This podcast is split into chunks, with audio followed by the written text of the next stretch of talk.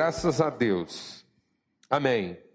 Eu queria compartilhar brevemente, né, aproveitando algumas coisas aqui essa manhã, e, e creio que é uma palavra mesmo de Deus para a nossa vida, a respeito disso, né, desse reencontro. Como é que nós podemos vivenciar esse reencontro na nossa vida?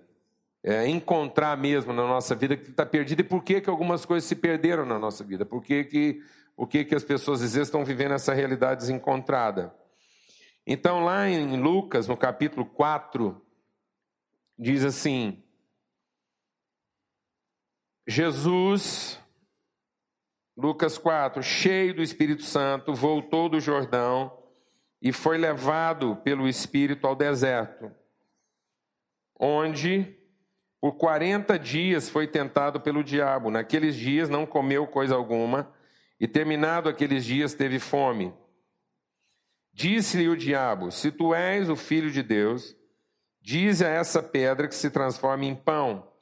Jesus respondeu: Está escrito: Nem só de pão viverá o homem, mas de toda a palavra que vem da boca de Deus. O diabo, levando a um alto monte, mostrou-lhe num momento todos os reinos do mundo. Disse-lhe o diabo: Dar-te-ei toda a autoridade e a glória desses reinos, pois a mim me foi entregue e dou a quem quiser. Se você me adorar, tudo será seu. Jesus respondeu: Está escrito: Adorarás o Senhor teu Deus e só ele servirás. O diabo levou a Jerusalém e colocou no pináculo do templo e disse: Se tu és o filho de Deus, lança-te daqui abaixo, pois está escrito: Mandará os teus anjos acerca de ti que te guardem e que te sustenham nas mãos, para que não tropeces com o teu pé em alguma pedra. Respondeu-lhe Jesus: Dito está: Não tentarás o Senhor teu Deus. Tendo o diabo acabado toda a tentação, ausentou-se dele até o momento oportuno. Graças a Deus. Muito bom esse texto aqui, porque eu creio que esse texto orienta a gente a respeito de algumas coisas fundamentais na nossa vida cristã, na nossa relação com Jesus. E hoje, talvez muita gente está sofrendo na sua relação com Deus, porque está sofrendo a frustração das expectativas que são geradas no nosso coração a partir de uma falta de entendimento uma falta de conhecimento daquilo que é a verdadeira espiritualidade, daquilo que é a nossa relação com Deus. Então, às vezes, amados, nós, nós estamos desenvolvendo algumas formas de crenças na nossa vida que não vêm da revelação do Espírito Santo de Deus ao nosso coração, não é fruto da nossa relação com Deus, né, mas é fruto daquilo, das impressões que nós temos de Deus. E a partir das impressões que nós temos de Deus, nós vamos formando crenças, vamos formando formas de pensamento e essas formas de pensamento, elas formam uma barreira, elas formam um obstáculo para que a gente possa obedecer a Deus de maneira própria e cumprir aquilo que é o verdadeiro propósito de Deus na nossa vida. Então, a palavra de Deus diz que o nosso adversário, ele cegou o nosso entendimento para que não nos resplandeça a luz do evangelho. Por isso a palavra de Deus diz que para que eu possa experimentar qual é a boa, perfeita e agradar a vontade de Deus na minha vida, eu preciso ser transformado pela renovação do meu entendimento. Há uma certa pressa na vida das pessoas hoje em pensar que as mudanças da sua vida virão pelas práticas, pelas ações. Então há uma certa pressa né, em, em a gente continuar com a forma de pensamento que a gente tinha antes e achar que todo o problema da nossa vida está na nossa conduta. Então, muitas vezes nós queremos enquadrar a conduta, nós achamos que, que se eu simplesmente enquadrar minha conduta, ou às vezes as coisas não estão dando errado na minha vida, porque eu estou fazendo a coisa errada, e se eu fizer a coisa certa, isso vai melhorar. E não é verdade. Deixa Deus ministrar o seu coração. Uma coisa errada pode me desviar, mas a coisa certa, pelo, pelo motivo errado, pode me desviar muito mais do que a coisa errada. Então, ainda que eu consiga fazer a coisa certa, mas se a minha motivação, se o meu entendimento não for transformado, a coisa certa pelo motivo errado, ela está na relação linear do caminho que me leva para Deus. Então eu vou estar tá trafegando no caminho que eu deveria estar tá andando, mas no seu sentido absolutamente oposto. Então nada me leva mais longe de Deus, mais rapidamente do que a coisa certa pelo motivo errado. Então, muitas vezes o diabo ele não vem para me estimular a fazer coisa errada. As coisas erradas vão formar em mim um entendimento errado. A partir do entendimento errado, se o meu entendimento não for transformado, não vai adiantar eu tentar fazer a coisa certa, porque eu vou agora ficar no pior dos mundos, que vai ser tentar fazer a coisa certa sem que as minhas motivações sejam tratadas. Então ele primeiro quer que eu adote um comportamento errado e depois ele quer que eu corrija isso pela motivação errada. Os irmãos estão entendendo isso? Parece meio complexo, mas não é. Eu entrei numa situação, estou fazendo coisas erradas porque minhas motivações eram ruins. E depois que, antes de tratar essas motivações, eu quero consertá-las. E isso vai gerar para a minha vida um problema maior do que eu já tinha antes. Quando eu tenho uma motivação errada e faço a coisa errada, eu saí do lugar. Mas quando eu tento consertar isso, a partir de mim mesmo, a partir de, de mudança de comportamento, Deus ficou fora de lugar na minha vida. Uma coisa é eu estar fora de lugar, outra coisa é eu colocar Deus em outro lugar.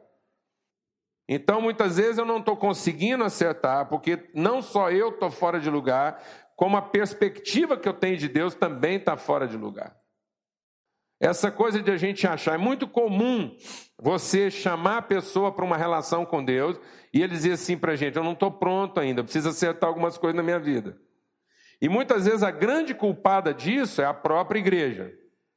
A própria igreja diz que a relação com Deus só é possível a partir de que as coisas na nossa vida estão ajustadas.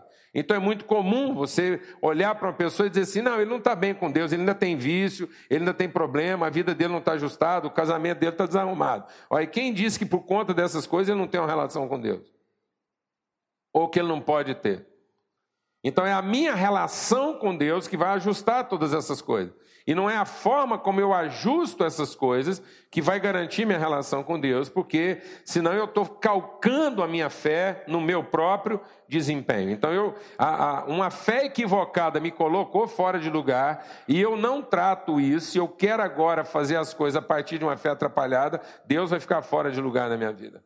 E aí o desencontro vai ser total. Quando o homem pecou, Deus não mudou de lugar e Deus chamou o homem para o lugar de onde ele nunca devia ter saído. Amém? E foi a providência de Deus, e não a ação do homem, foi a providência de Deus que fez com que esse homem agora pudesse reencontrar o seu lugar. É aquilo que Deus vai fazer na nossa vida, é o entendimento do que ele faz. Esse texto aqui ajuda a gente a entender isso, porque desmistifica algumas coisas. Primeiro, esse texto está dizendo que o fato da gente estar bem com Deus, o fato da gente estar cheio do Espírito Santo, não vai nos poupar das piores tentações da nossa vida.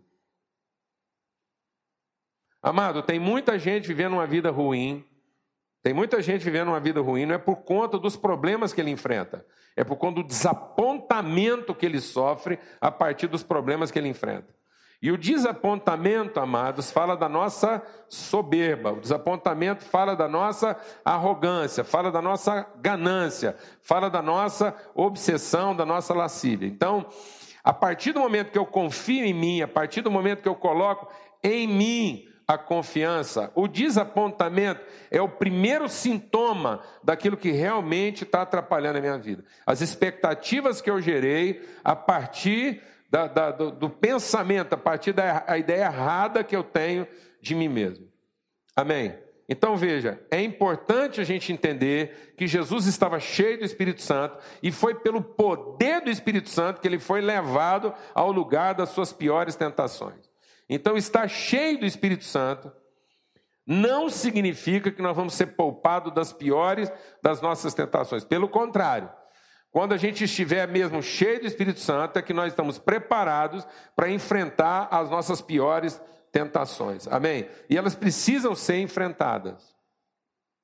Muita gente não está vivendo maturidade cristã porque tem medo desse enfrentamento, tem medo de ser conduzido. O Salmo 23 é o salmo de uma trajetória. Muita gente entende o Salmo 23 como a celebração de um benefício. E o Salmo 23 não é a celebração de um benefício, o Salmo 23 é a celebração de uma trajetória bem percorrida e um objetivo alcançado. O Salmo 23 começa do nascimento e vai até a maturidade. O Salmo 23 fala de uma ovelha que se torna um cordeiro, ou seja, de uma ovelha que cumpre o seu propósito, que alcança o seu objetivo maior, que é ter a sua vida a serviço das pessoas. Então ele começa lá no pasto e ele termina lá na sala do banquete. Ele começa numa realidade exterior, onde ele tem que ser cuidado, e ele termina numa realidade interior, onde ele é quem cuida, ele é quem serve. Então o Salmo 23 começa com alguém imaturo que tem que ser servido o tempo todo, e termina com alguém maduro que agora pode servir até aquelas pessoas que apresentam risco para ele. Amém, amado? E entre uma coisa e outra está o vale da sombra da morte. Está aquele lugar que nós queremos evitar e que a gente acha que o Evangelho ou que o Espírito Santo vai nos poupar disso, que é o enfrentamento dos nossos medos.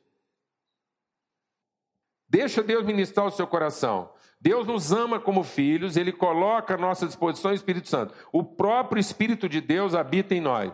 E uma das coisas que Deus vai fazer e que Ele garante que Ele vai fazer com todos os seus filhos é nos ajudar, a cada um de nós, a enfrentar o nosso medo. Você pode ter certeza que Deus vai te levar para dentro de tudo aquilo que você teme.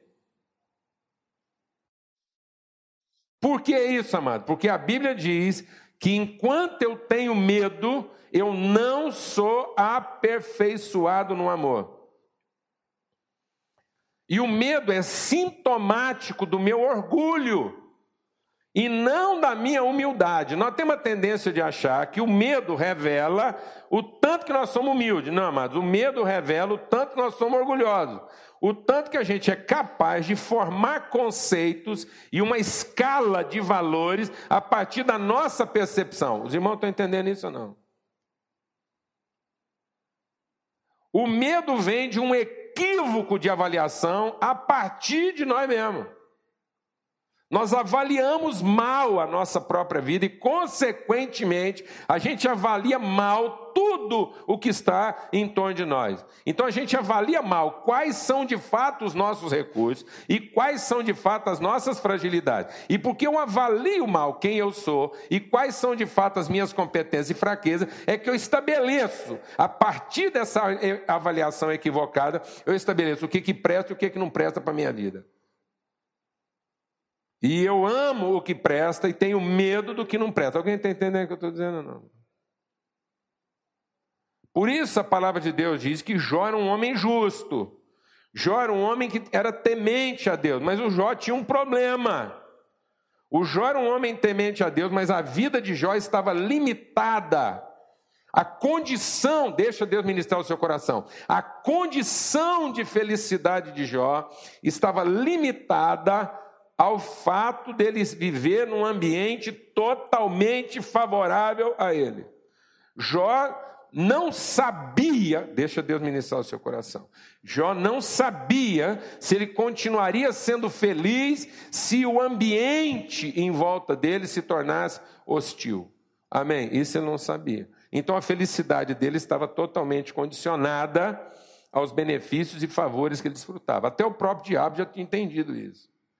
Isso aí não precisa ter muita iluminação para entender, não. O próprio capeta sabia disso, que ele fala assim: o Jó é feliz, porque o senhor trata ele bem. Deixa eu gerar algum tipo de dificuldade nele, e nós vamos ver se esse homem continua feliz. Então o diabo vai ser uma canseira. Deixa Deus ministrar o seu coração. Aí você fica pensando assim: bom, de certo, então agora Deus ficou ofendido com o que o diabo falou, Deus agora ficou ofendido. E agora Deus tem que provar para o diabo que ele está. Que... Ah, mas deixa, deixa o Espírito de Deus gerar entendimento no nosso coração. Que conversa é? Tem gente que ainda acha que o Deus está fazendo alguma coisa para provar o contrário do que o capeta pensa. Deus de misericórdia. Amado, Deus vai atuar na vida de Jó para que o Jó fica livre do capeta de uma vez por todas. Está me entendendo isso ou não, mano? Alguém está entendendo o que eu estou falando não, mano? Porque tem um texto na Tiago que diz assim: submeta-se a Deus, resista ao diabo e ele fugirá de você. Amém? Enquanto Jó não se submetesse totalmente a Deus, enquanto Jó não passasse pelo seu vale de sombras, enquanto ele não passasse pelo seu vale de sombras, ele teria alguém querendo perturbar a vida dele o resto da vida. Você está entendendo ou não? Porque esse cara constantemente fala assim, não, é só eu causar um probleminha para ele que esse cara murmura. É só ir lá e criar uma dificuldade para ele que ele reclama. É só fazer qualquer coisa de ruim na vida dele que ele vai ter problema com Deus. Alguém aqui sabe o que eu estou falando? Não. Como é que é a sua vida, mano? O diabo te respeita.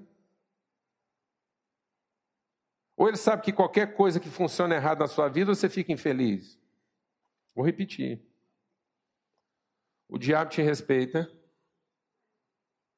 Ou ele ainda continua olhando para você como ele olhava para Jó e falava assim: esse cara aí, ele só fica bem enquanto tudo está bem, mas qualquer probleminha que ele tiver na vida, ele, ele cola as placas, ele dá um curto-circuito, ele fica irreconhecível. Você fica irreconhecível, mano? Você fica reconhecido. Até hoje você ainda fica irreconhecível? Hã? Até hoje a sua casa para, porque não sabe o que vai fazer com você. Alguém aqui sabe o que eu estou falando ou não? Hã? Cuidado, é aquelas coisas. Sabe, gente, né, menino, né? A melhor notícia que o menino pode receber na vida é que ele tem uma doença grave que por causa disso ninguém pode contrariar ele. Ó, esse menino aí foi diagnosticado e tem um problema grave. Grave. Ele não pode sofrer contrariedade. Pensa a vida desse moleque. Pensa se a vida dele vai prestar para alguma coisa. O menino vai casar, a sogra dele chama a nora num canto, fala: Olha, é o seguinte, esse menino é bom demais. Ele é bom demais. Uma pérola em casa. Mas vou te dar um segredo que você não sabe. Esse menino não pode ser contrariado. Ele chegou até aqui porque ele nunca teve contrariedade. É, vai ser isso aí, esse menino pro resto da vida. crente, crente, menino crente. Até porque nós vamos ter que arrumar uma igreja para ele onde ele não pode ser contrariado. É. A mãe dele chega lá para o pastor da igreja e fala: Pastor, meu menino vai vir aí para eu fazer uma oração por ele, mas cuidado. Cuidado, que esse menino pode ser contrariado, não, ele morre. né? Então a gente vai vivendo essa imaturidade. Então o que, que acontece, amado? Quando nós somos cheios do Espírito Santo, um das coisas, um das coisas que mostram que Deus está trabalhando na nossa vida é a forma como Deus vai nos colocando diante daquelas coisas que antes representavam nossas fragilidades. Nossas fragilidades precisam ser enfrentadas e não evitadas, e não protegidas. Glória a Deus, amado. Então, o fato da gente ser cheio do Espírito Santo vai nos devolver a condição de poder enfrentar as nossas fragilidades sem ter medo e vergonha delas. Um ambiente, deixa Deus ministrar aqui, amado. Um ambiente maduro é aquele ambiente onde nós podemos tratar das nossas fragilidades sem o quê? Sem a vergonha, sem o constrangimento que elas nos imponham.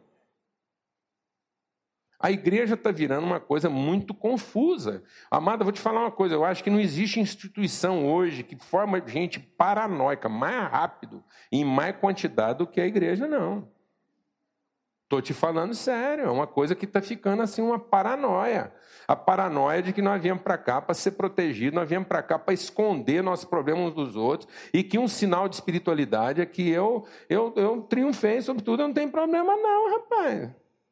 Eu não tenho enfrentamento, eu não passo tentação, não passo dificuldade. E os homens escondem isso uns dos outros. Você entra numa roda de amigo e fala, irmão, foi tentado no que essa semana? Deus de misericórdia, pai. Isso é uma coisa que está. E a gente tem medo de enfrentar isso, de falar de maneira honesta dessas coisas. E aí elas só aparecem quando a pessoa já o que? Sucumbiu. Hoje os problemas aparecem quando as pessoas já sucumbiram, já, já estão derrotadas, já estão vencidas por ele, porque não tem coragem de tratar dessas coisas, tem medo de falar das suas fragilidades. O Espírito Santo vai nos levar, amados, a enfrentar nossas fragilidades. E a primeira coisa que o Espírito Santo nos mostra, que é uma das nossas fragilidades, é a forma como nós lidamos com os nossos desejos, com os nossos apetites. É a forma como os nossos desejos são importantes para nós, a ponto da gente confundir desejo com vontade. O mundo hoje está justificando o seu comportamento em cima do quê? Dos desejos. As pessoas hoje estão vivendo uma crise de identidade, as pessoas hoje estão vivendo crises relacionais, os compromissos hoje não são duráveis, porque o desejo está ocupando um, a importância como se fosse uma coisa absoluta. O fato de eu desejar muito alguma coisa, o fato de eu ter um apetite insaciável por aquela coisa, um, um, um apetite incontrolável por alguma coisa, justifica tudo. Então o homem desejava muito uma família, ele desejava muito uma mulher, ele desejava muito uma determinada realidade, e de repente ele se aborrece com tudo aquilo.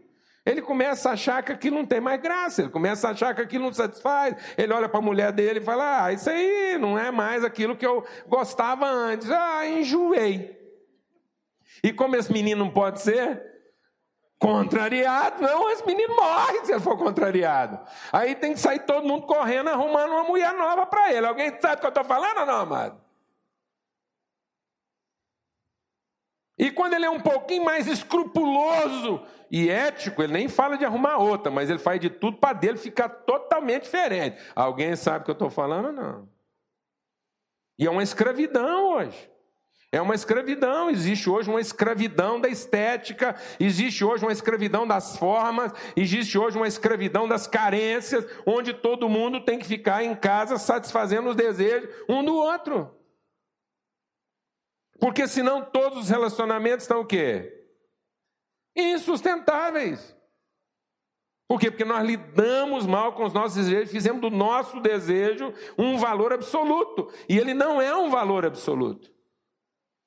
Ele é extremamente relativo, mano. Aquilo que eu desejo depende da luz, aquilo que eu desejo depende do tempo, aquilo que eu desejo depende do som, aquilo que eu desejo depende de todos os sentidos da minha vida: o que eu vejo, o que eu ouço, o que eu toco, o que eu cheiro, o que eu degusto. E isso não, isso ainda que possa formar uma impressão, não é o que determina minhas decisões. A vontade tem que prevalecer sobre o desejo. Eu tenho que entender que eu tenho uma referência que seja absoluta sobre aquilo que são meus desejos, minhas paixões, as coisas que eu considero interessantes para mim. E aí, como é que a gente enfrenta o desejo? A gente enfrenta um desejo com palavra de Deus, aprendizado, meditação. Você quer enfrentar os desejos, você quer enfrentar a forma como que os seus apetites humanos, naturais, essa coisa de você uma hora estar tá muito interessado numa coisa e outra hora você não ter interesse nenhum. É palavra. E palavra, amado, no sentido de entender que palavra é um valor absoluto. Isso quer dizer o seguinte: uma palavra empenhada é uma palavra assumida.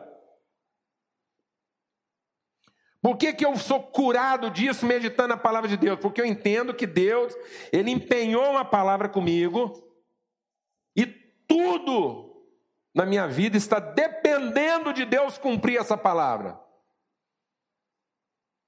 Amém, amado?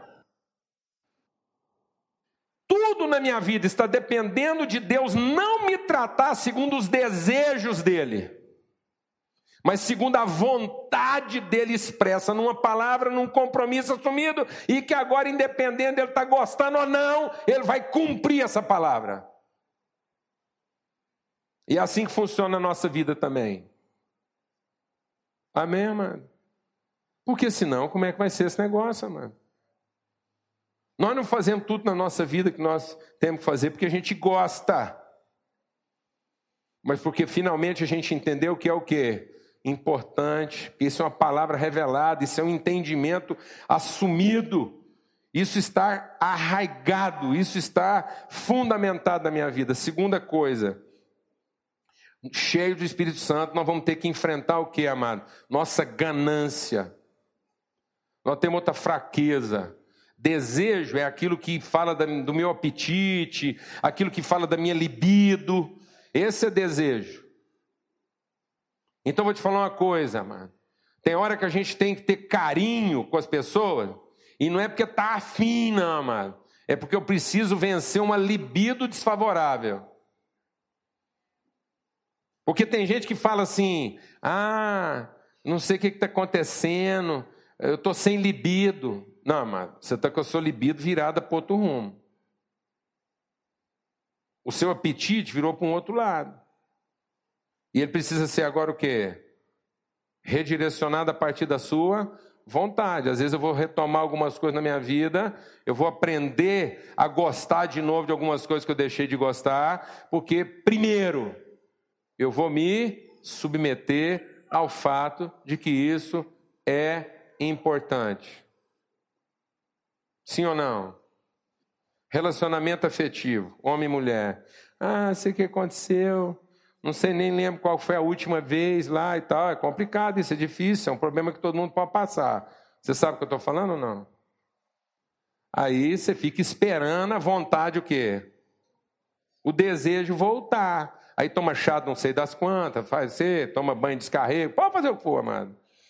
Mas isso não vai voltar a partir de uma determinação. Tem que haver uma determinação, tem que haver uma disposição, e às vezes a primeira vez que você passar a mão de novo, aquilo vai parecer que é uma lixa. Mas a gente continua não porque está gostoso, mas porque é importante, é o que eu acredito. O carinho não funciona só porque é gostoso. O carinho funciona porque ele revela aquilo que a gente acredita. Dá um beijo na sua esposa ou dá um beijo no seu marido, mesmo sem estar com desejo. Eu vou te falar uma coisa, mano. Melhor beijo que eu recebo da Lana é quando ela não está com desejo. Porque isso é sinal de que ela ainda me ama. Porque se ela não amar, você não continuar beijando, não. Amém? Amém? Você não, você fica achando que o melhor momento é aquele da paixão. E às vezes não não, mano. Às vezes é aquela segurada de mão quando você estava querendo era largar. Aí você vai lá e faz o quê? Segura. Porque isso é o que você crê. O que te alimenta não são seus desejos, o que te alimenta é a sua fé eu me alimento de tudo o que sai da boca de Deus. É isso que me alimenta. A segunda coisa que ele diz aí é a ganância. Essa ganância, amados, é essa ambição desenfreada de que nós precisamos ter tudo o que a gente vê e contempla para que isso me dê a felicidade que eu procuro. E a gente começa, olha, mano, é a ganância que nos torna religiosos. Porque a minha relação de adoração, de celebração da vida, começa a ser uma coisa comercial. Eu já não faço mais as coisas, eu não me relaciono com Deus porque eu tenho prazer, mas eu me relaciono com Deus porque é a única forma que eu tenho dele me dar o que eu quero. Quando você vem para um culto, deixa Deus ministrar o seu coração, o que a igreja está ensinando para as pessoas? Quando a pessoa vai para um culto, e o único objetivo dela é frequentar esse culto para fazer a oração certa, cantar o hino certo, fazer a campanha certa, para depois Deus dar para ela tudo que ela está pedindo. Quem ensinou isso para ela não foi Deus, foi o capeta. Porque o capeta que condiciona as bênçãos a adorar a Deus do jeito que ele quer. Deus nunca colocou isso como condição para o homem para dar para ele alguma coisa. Deus nunca atrelou a adoração, a vida espiritual, o louvor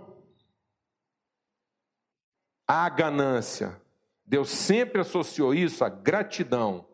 De modo que o que motiva a minha oração, o que motiva o meu louvor, o que me motiva na minha frequência às reuniões, não é a intenção que eu tenho de receber alguma coisa com isso. É a gratidão que eu tenho por tudo aquilo que eu já recebi. Na presença de Deus, eu não estou buscando forma de receber mais. Eu estou buscando entendimento para saber como é que eu vou gastar bem o que eu já recebi. Chega desse negócio da igreja achar que louvor é, é, é propina, oração é propina, reunião é propina, que dízimo é propina. Se essas coisas não forem sinal de gratidão na nossa vida, Nada disso tem valor algum, porque isso é culto de demônios. É o diabo que nós estamos adorando. E se você recebeu alguma coisa desse jeito, cuidado, porque muito provavelmente não foi Deus que te deu. Porque Deus nunca precisou de nenhuma dessas coisas para dar alguma coisa para alguém. Nunca. Nunca isso foi condição de Deus para dar alguma coisa para alguém. Então, cuidado. Muito cuidado. Porque Deus dá as coisas antecipadamente, para que eu, com um coração grato, saiba usá-las bem. Porque aquilo que eu consegui alcançar na minha vida, porque eu comprei de Deus, eu nunca vou saber usar bem. E nunca vou saber usar isso para os outros, porque eu paguei o que Deus mandou eu pagar para ter o que eu quero. Isso sempre vai ser meu. Alguém está entendendo o que eu estou falando não? Mano? Então, amados, o Espírito Santo vai nos levar a situações. O Espírito Santo vai nos levar a situações em que eu tenho que verificar meus desejos. Eu tenho que confrontar para onde os desejos me levam. O Espírito Santo vai me levar a situações em que eu vou ser confrontado para onde a adoração me leva. A adoração me leva a um estado de gratidão, de testemunho, de manifestação do amor de Deus na minha vida, ou a adoração me leva a um lugar de achar que eu vou obter algum tipo de benefício ou vantagem nesse mundo porque eu estou adorando a Deus. Isso é uma fraqueza na nossa vida. E ela precisa ser confrontada. Amém, amado? Nós não podemos fugir desse confronto. Em último lugar, amados, a soberba. A soberba é achar que, por fim, quem manda é a gente. E que as coisas acontecem porque eu finalmente assumi o controle e o comando da minha vida. Agora, até Deus sabe o que tem que ser feito. Deus não sabia direito como lidar comigo, mas agora eu faço a agenda de Deus. Alguém aqui está entendendo isso não? Mano? Tem gente que levanta cedo para fazer a agenda de Deus. Meu irmão, eu vou te fazer uma pergunta: quanto tempo você gasta do seu dia fazendo a agenda de Deus? E quanto tempo você gasta do seu dia deixando Deus fazer a sua agenda? O meu Deus é o Deus que eu agendo ou é o Deus que me agenda? Eu levanto de manhã e falo assim: Deus, eu não sei direito o que, é que eu vou fazer hoje, dá para você me contar? Dá para você me falar o que, que é o mais importante nesse dia hoje? Eu fiz um punhado de planos para esse dia. Eu fiz uns planos aqui para esse dia. E esses planos, quando eu fiz, eram muito razoáveis. Era a minha melhor ideia de como é que esse dia podia funcionar. Mas é o seguinte: eu estou aberto. Amém? Eu estou aberto. Então é o seguinte: a qualquer momento que o senhor quiser interferir no plano que eu fiz do dia, o senhor interfere. Amém? Amém, mãe? A qualquer momento que aquele plano que eu achei que era razoável, e eu estou no livre exercício daquilo que é a minha atribuição, fiz um plano, achei que essa semana ia ser legal assim, mas é o seguinte: eu estou pronto a ser direcionado. A qualquer momento o senhor pode me agendar para aquilo que o senhor achar mais importante. Glória a Deus, amado.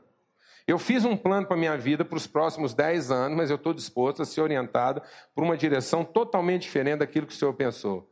Eu fiz um plano para morar em tal lugar, mas pode ser que o senhor queira que eu more em outro. Eu fiz um plano para trabalhar em tal empresa, então se a qualquer momento o senhor estiver pensando em mudar esse plano na minha vida, eu estou pronto a te ouvir. E a primeira coisa que o senhor pode contar comigo é que eu não vou ficar, vou ficar emburrado na hora que tudo começar a sair diferente do meu plano. Glória a Deus, amado.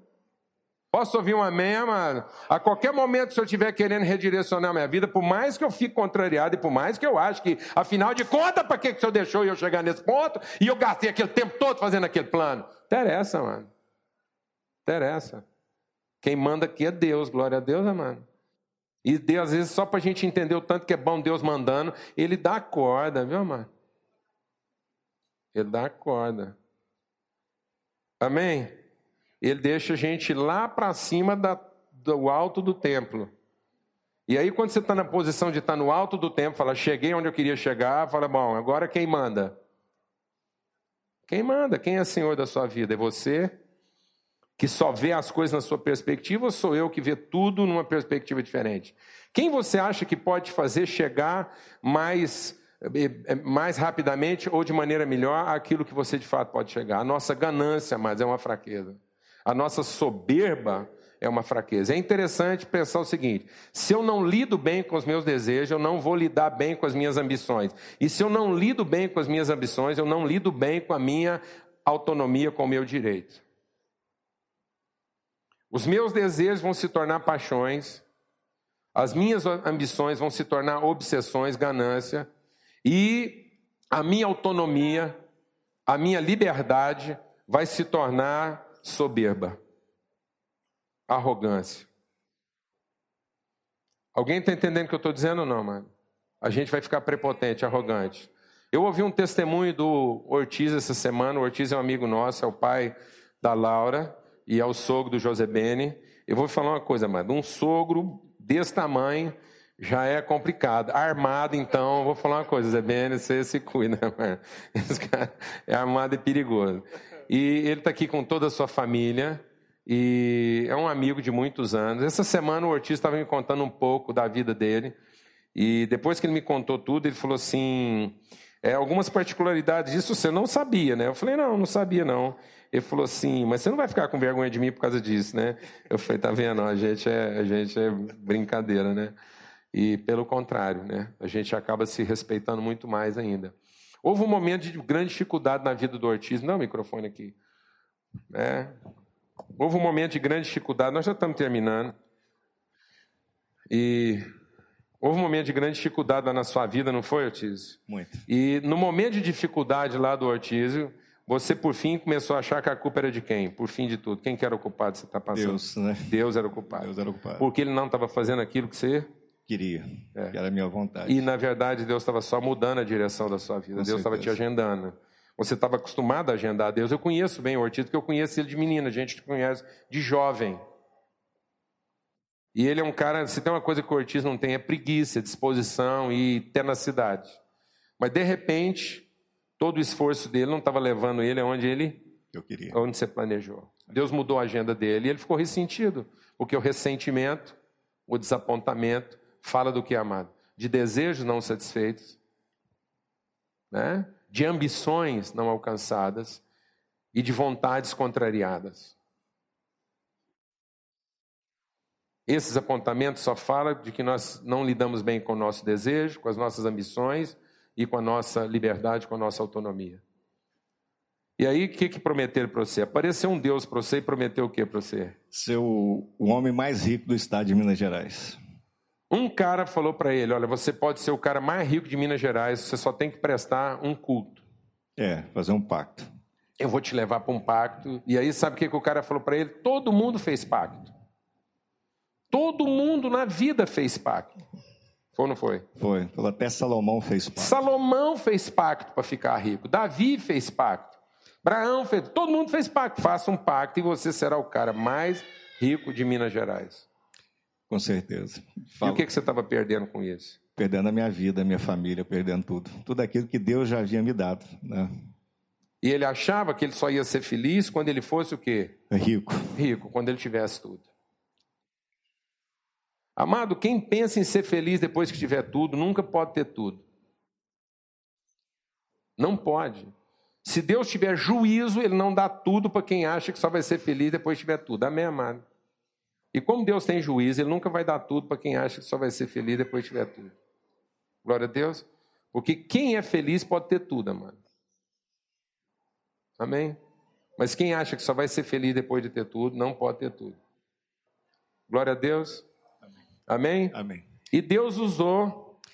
É, no dia do pacto, eu estava saindo para fazer esse pacto, né? a mulher já... dele já não, a Cleni já não morava mais lá na casa dele. Eles tinham separado, ela já estava é. fora, não foi? E Deus usou minha esposa para chegar. E eu estava fechando a minha firma para sair, e assim, a, a minha vida era como se eu estivesse carregando o mundo nas minhas costas. Eu vivi uma opressão muito grande. O meu coração, assim, ele cabia na palma da minha mão, de tão pequeno que ele era. Ele, ele era opresso, pequeno.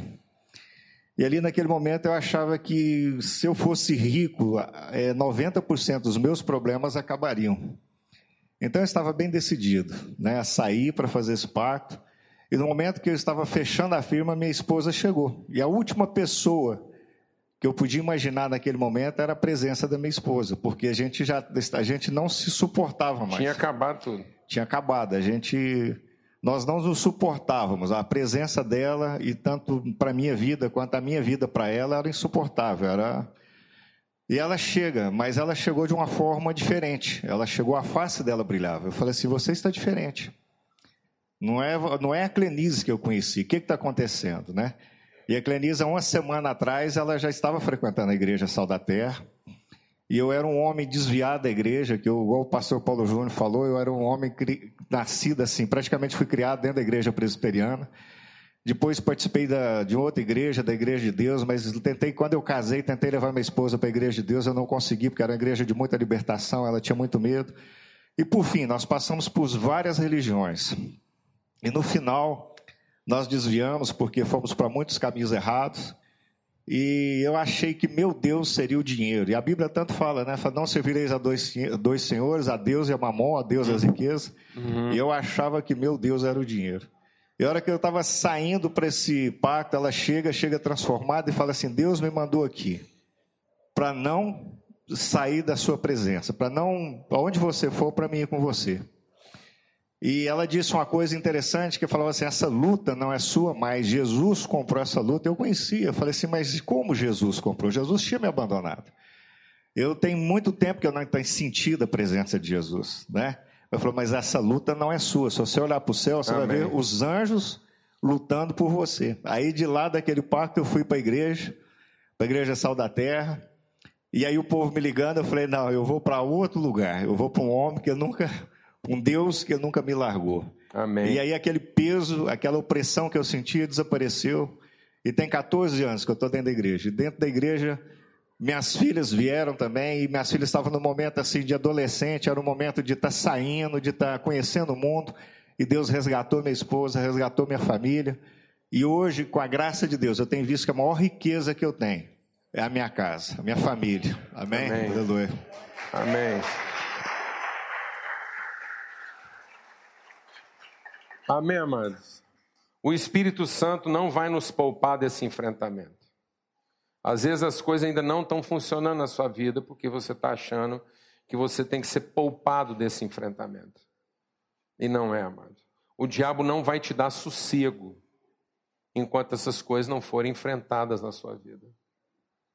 Porque é delas que ele se alimenta. Ele se alimenta da satisfação do nosso desejo, ele se alimenta de prometer para nós as coisas que nós tanto ambicionamos e ele se alimenta dessa autonomia que a gente desenvolveu de achar que em algum momento nós é que vamos dizer para Deus como é que as coisas têm que ser e não Deus dizer para nós. E foi isso que Deus tratou de uma vez por todas na vida de Jó. E quando Jó se tornou esse homem que agora lidava bem com essas coisas, o diabo se afastou dele. Amém? Amém? O diabo tem mais o que fazer do que ficar se ocupando da sua vida, mano? Glória a Deus. Submeta-se a Deus. Submeta-se a Deus. Submeta-se a Deus. Deixe que o Espírito Santo trabalhe essas coisas na nossa vida. Deixe que ele nos leve a enfrentar coisas que a gente teme tanto, mas que precisam ser tratadas e corrigidas de uma vez por todas. Amém? Para que a gente possa ter uma vida estável, para que a gente possa ter uma vida madura. Vamos ter uma palavra de oração. Vamos suplicar mesmo que cada um aqui encontre em Deus as condições de enfrentar aquilo que pode estar te confundindo né, para que a gente pare com esse negócio de agendar Deus. Vamos deixar Deus nos agendar. Para que a gente pare de pensar que a nossa adoração, nossa vida espiritual é só para a gente ter o que quer. Isso é uma bobagem. Nós podemos ter tudo o que nós quisermos e nós já temos tudo o que de fato nós precisamos, sem que a gente tenha que negociar, sem que a gente tenha que barganhar com quem quer que seja para isso. Amém, amado? Aquilo que realmente interessa para nós, nós não temos que barganhar, é nosso. É nosso. O que realmente interessa para nós, Deus já nos deu, é nosso. Nós não temos que negociar isso com ninguém, é nosso. Nem de Deus nós vamos comprar isso, porque é nosso, é dado, é nosso. Amém? No dia que nós fomos feitos, Deus já deu isso para gente. Em nome de Jesus. Senhor, muito obrigado por esse tempo aqui, obrigado por essa oportunidade, obrigado por sermos uma família, por sermos a família do Senhor. Obrigado porque o, o Teu Espírito Santo em nós nos leva para esse tempo de, de refrigério. Ó Deus, nós sabemos que tem muita coisa para enfrentar nessa vida e são coisas que para nós parecem difíceis, são coisas que a gente às vezes quer evitar, mas o Senhor, ó Deus, vai nos dar condições de enfrentá-las e nós queremos nos submeter a Ti e queremos ter esse privilégio de saber que o diabo não tem lugar na nossa vida, Pai. Nós queremos ter essas tentações vencidas, em nome de Cristo Jesus, Pai. Em nome de Cristo Jesus. Cristo venceu e nós também vencemos, porque essa é a vitória que vence o mundo, a nossa fé. Que o Senhor faça resplandecer sobre nós o teu rosto e nos dê da tua paz, hoje e sempre, em todo lugar. Amém? Em nome de Jesus. Lembra que você tem lá uma urna onde você pode colocar lá seus pedidos de oração. Amém? Não se esqueça de fazer isso. Tem sempre alguém orando, intercedendo pela sua vida, tá ok? Vamos em paz, uma boa semana para todos. Em nome de Jesus.